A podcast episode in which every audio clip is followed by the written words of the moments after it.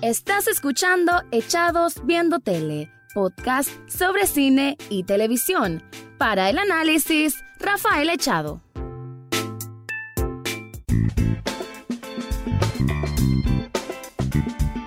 Bienvenido o bienvenida a un nuevo episodio de Echados Viendo Tele, el programa para escuchar crítica, comentarios, análisis u opinión del mundo de las series y algunas veces de películas. En esta ocasión voy a estar hablando de la temporada 5 de Better Call Saul. Increíble que ya hayan 5 temporadas de esta de este spin-off que al comienzo muchos tenían quizás sus dudas por venir de una semejante obra magnífica, majestuosa como es Breaking Bad, simplemente uno de los hitos de televisión más importantes de la historia, pero, y que en esto concuerdan muchos críticos, Better Call Saul no es que la haya superado, pero sí que supo como hacerse autónoma, o sea, valerse por sí misma y tener un valor creo yo, en cuanto a argumento maduro,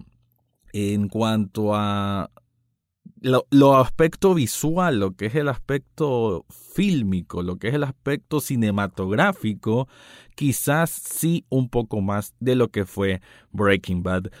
Aún así, yo no la recomiendo para que cualquier fanático de Breaking Bad vaya a ver Better Call Saul. ¿Y por qué digo esto? Porque Breaking Bad tenía una forma de plantear su, trama, que aunque obviamente es muy parecida a lo que vemos en Better Call Saul, pero eh, en cuanto al ritmo era un poco más dinámico, un poco más rápido en Breaking Bad. Claro que tenía estos momentos un poco más de, de diálogos entre personajes que enriquecían su, su forma de expresarse, que nos daba unas mejores dimensiones de en dónde estaban situados y todo ello, desarrollo de personaje como tal, pero habían tantas cosas en juego en Breaking Bad y cómo iba cada vez, digamos, metiéndose lo que es Walter White en un mundo tan complicado y lleno de problemas, que eso permitía que, que bueno, que el argumento no cesara en cuanto a sorpresas, en cuanto a nuevas aventuras en, cuanto a nuevos peligros y todo ello, más la relación familiar. Habían muchos, muchos elementos. Better Call Soul también tiene estos elementos, pero se toma más tiempo para el desarrollo introspectivo de sus personajes. Saul Goodman o Jimmy McGill es ahora una persona de múltiples dimensiones, no es para nada esta casi caricatura que mirábamos en Breaking Bad, ahora es un personaje hecho y derecho, un personaje que ha pasado por muchísimas cosas en estas cinco temporadas y que está acompañado por Kim Wexler, que fácilmente se ha ganado el puesto de protagonista o personaje más importante, personaje más cambiante en todas estas temporadas y creo yo que Kim Wexler, si hablamos del universo Breaking Bad, pudiese ser casi un top 3 de los mejores personajes que han creado Peter Gould y Vince Gilligan, que son los showrunners y creadores de ambas series aquí. Así que voy a estar hablando un poco de lo que es esta temporada 5, de lo que ocurrió. Voy a hablar uno que otro spoiler. Quiero que si vas a escuchar esto Tampoco es que te voy a arruinar la sorpresa si nunca has visto Better Call Saul, pero a la vez si lo viste, que me entendas un poco de en qué momento de esta carrera hacia el final, porque la temporada 5 es la penúltima, dónde estamos, hacia dónde vamos y qué tan valioso es todo lo que han mostrado en este conjunto de 10 episodios de esta serie de AMC y que también es distribuida a través de Netflix. Pero antes de eso, te quiero comentar algo. ¿Estás buscando una camiseta que tenga un distintivo, una frase de una película que te guste o, por qué no, el nombre de una banda que es la que has escuchado toda tu vida? Subli Shop Nicaragua es la solución. Con una atención personalizada y con diseños sumamente originales, podés ir a visitarlos y te van a atender de la mejor forma. También puedes buscar lo que son tazas, lo que son vasos y otros tipos de accesorios, incluso hoodies para que tengas algo personalizado, algo que vaya de acuerdo a tus gustos y que esté siempre a la moda. Subli Shop Nicaragua, en las notas de este podcast te dejo el enlace para que lo visites y descubras todo lo que ofrecen ahí.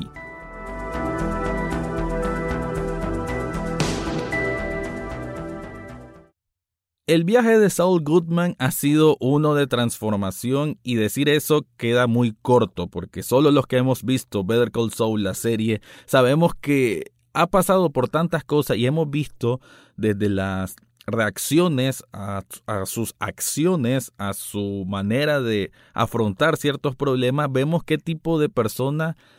eh, ha sido, es y será, porque obviamente como esta es una precuela de Breaking Bad, sabemos hacia dónde conduce este conjunto de acciones que ha venido haciendo. Comienza la temporada él con este negocio de los celulares burn, le llaman celulares que no tienen como, como rastrearlos y que los empieza a vender. Un negocito a los que estamos acostumbrados Saul Goodman, que son que siempre hace estas jugarretas, un poquito de estafa, un poquito de falacia, con, esa, con ese carisma que siempre, siempre le ha servido para ganar tanto cuando trabaja como abogado como cuando trabaja, por así decir, de embustero.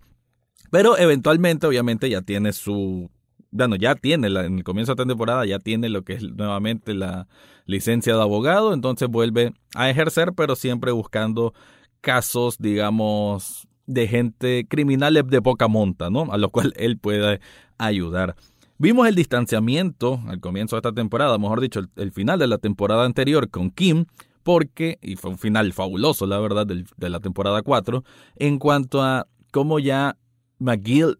eh, desaparece de su persona y se convierte en It's all good, man, que es esta frase, Saul Goodman es una frase que se refiere a todo está bien, eh, por así decirlo, ¿no? Y este ya es como que estamos viendo un poco el paso un paso antes del final de lo que es Saul Goodman que conocemos de Breaking Bad, pero no es un paso eh, a la ligera, para nada. Muchas cosas pasaron en esta temporada, por más, e insisto en esto, que el ritmo sea un poco lento a veces, pero creo que al mismo tiempo es como que está cocido bien lento para que quede suculento. Hasta rimó. ¿Por qué? Porque como que se toman el tiempo necesario y bueno, y, y, el conjunto de planos, la cinematografía, la fotografía, el color, los simbolismos, por Dios, es algo precioso, algo hermoso, algo para volver a ver y volver a ver y que estoy seguro que cualquier cineasta le encanta ver esta serie porque encuentra verdaderas joyas de lo que significa una producción cinematográfica de altísimo nivel. Aún así, como dije, el argumento a veces puede moverse a un paso que puede sentirse un poco ralentizado, pero más bien es que se toman el tiempo para que todas las cosas como que sopesen suficientemente amplio para que uno comprenda mejor que en qué lugar está situado cada personaje en dependencia de cada situación. Entonces, eh, tenemos entre los factores, entre los principales personajes, obviamente, a Kim, que siente como este distanciamiento de, de Jimmy o de Saul Goodman porque no lo comprende, no sabe por qué él está tomando esta decisión nuevamente de, de jugar al, al chico malo, puede decirse, o jugar a este mundo de la estafa, de, la, de ser un poco embustero. Sin embargo, ella poco a poco como que también se está redescubriendo a sí misma, que esa rectitud que siempre le hemos visto alrededor de las temporadas y al mismo tiempo ella es esta mujer que disfruta, que está enamorada de Saul Goodman, está enamorada de Jimmy y que disfruta de estos jueguitos a los que con los que él, digamos, se, luce, ¿no? Que es parte de su carisma. Pero creo que nos deja muy en claro al final de esta temporada, hasta el final, el último episodio que se estrenó hace muy poco, que ella ya no es que solo se dejó influenciar por Jimmy y que la contaminó, más bien es que ella quizás sí tuvo influencia al comienzo, pero que ahora ella es una mujer que es tanto muy recta, muy defensora de los derechos de los marginados, que no le gusta que la gente poderosa se aproveche de los que no tienen una debida representación legal. Lo vimos con el caso de Mesa Verde. En esta temporada hay un conflicto con respecto a una propiedad, que un señor no se quiere mover de su casa, que ahí van a construir un centro comercial. Entra Jimmy para hacer una jugarreta y mover un poco estas piezas y que esta jugarreta que hace Jimmy es porque Kim quiso que él actuara siendo, ya conociéndolo como es, jugando sucio, pero ella sabía que era jugar sucio por una causa buena. Entonces como que la serie nos va invitando a pensar que Kim está muy sabida de que ella disfruta de ese lado, digamos, un poco más oscuro, un poco más desviado de lo que es la ley, pero al mismo tiempo ella quiere seguir siendo una abogada que con los métodos legales más limpios pueda defender a los desposeídos. Entonces, es curioso, y lo estuve hablando con, con mi hermano, la verdad es que Kim como personaje es, bueno, es suculento porque no, no, aunque aparezca 50 minutos en pantalla y tal vez no te dice mucho con, la, con las facciones de su rostro, porque ella es un poco a veces reprimida con sus sentimientos, incluso con el propio Jimmy, pero eso te invita a querer analizarla aún más. Y creo que la actuación de Ray Seahorn, que bueno, merece premios, obvio que sí, eh, es fabulosa. Y lo que quería decir es de que creo que en la última temporada, que es la 6, nos van a dar más información, porque a veces, y lo, la verdad que lo quiero compartir aquí, a veces me descoloca un poco el arco argumental de Kim, porque como que la veíamos siendo de una forma y como que lentamente nos han transformado a otra persona. Pero siento que falta un clic, siento que falta un puente, siento que falta un antecedente para que finalmente comprendamos por qué ella está haciendo las cosas que hace o por qué le sigue tanto la corriente a Jimmy, que es algo que va más allá del enamoramiento, porque, repito, es algo que ella ya se apropió y que es ella siendo Kim, ella asumiendo que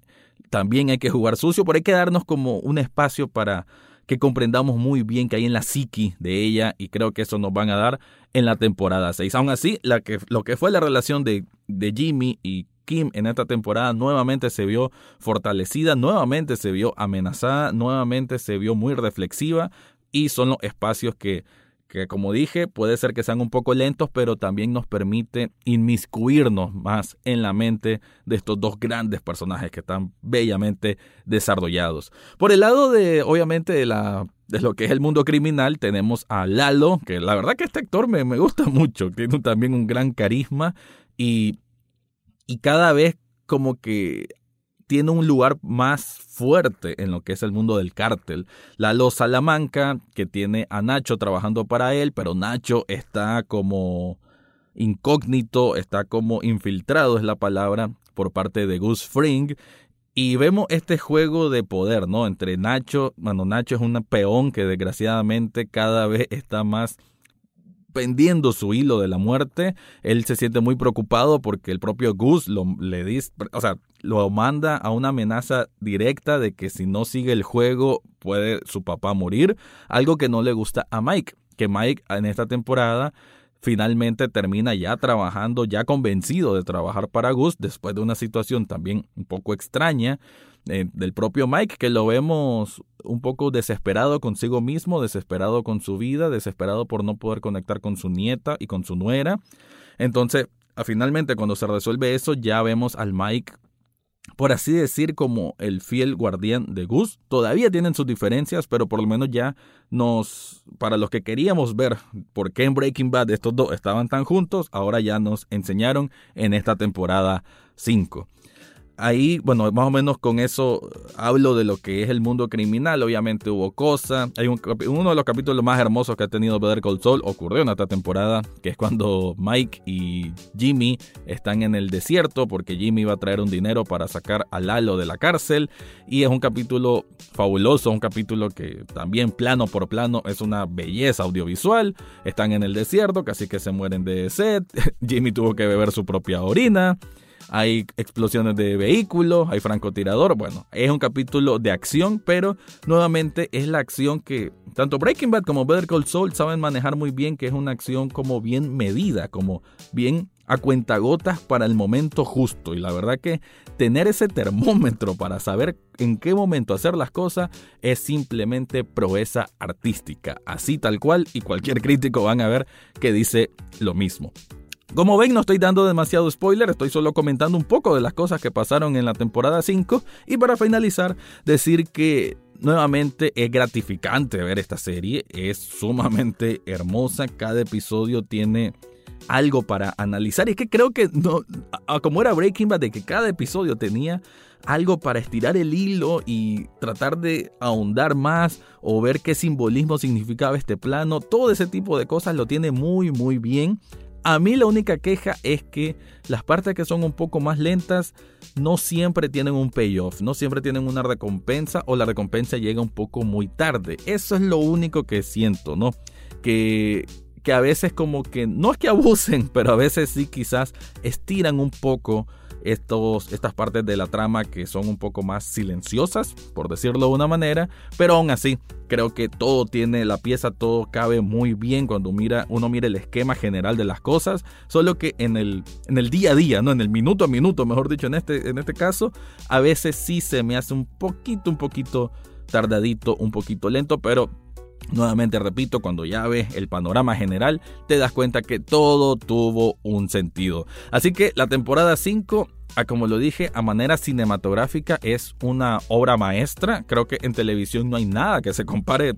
la verdad no hay, no hay nada que se compare cinematográficamente a lo que ofrece Better Call Saul temporada a temporada. Las actuaciones también son top notch, son de máximo nivel. Tenemos a un Bob Odenkirk, que nuevamente se luce, sobre todo Ray Seahorn, que es una actriz fabulosa, que espero que a pesar de que estamos con este mundo de la pandemia, pero ojalá se hagan los premios eventualmente y que le hagan un reconocimiento porque eso lo merece a mil, así como también el trabajo del propio el personaje que hace Mike, el propio Goose y el propio Lalo, que me gusta la verdad bastante cómo lo hace, incluso Nacho, que lo vemos prácticamente toda la temporada, cada vez que aparece tiene una cara de nervios que no es jugando. Así que si no han visto Better Call Saul, háganlo. Es una tarea larga, estamos hablando de 50 episodios para ponerse al día. Pero bueno, si están en la casa, si tienen tiempo para estar en la casa, tienen Netflix o tienen alguien que les descarga episodios de internet o lo hacen ustedes, van a ver que no se van a arrepentir y que vale muchísimo la pena. Con eso cierro este review, esta opinión más bien de la temporada 5 de Better Call Saul. Eso fue todo por hoy en Echados Viendo Tele. Recordad seguirnos en Facebook, Twitter e Instagram. Además, podés estar al tanto de cada episodio en Spotify, iTunes, Google Podcast o hasta en YouTube. Gracias por escuchar y será hasta la próxima semana.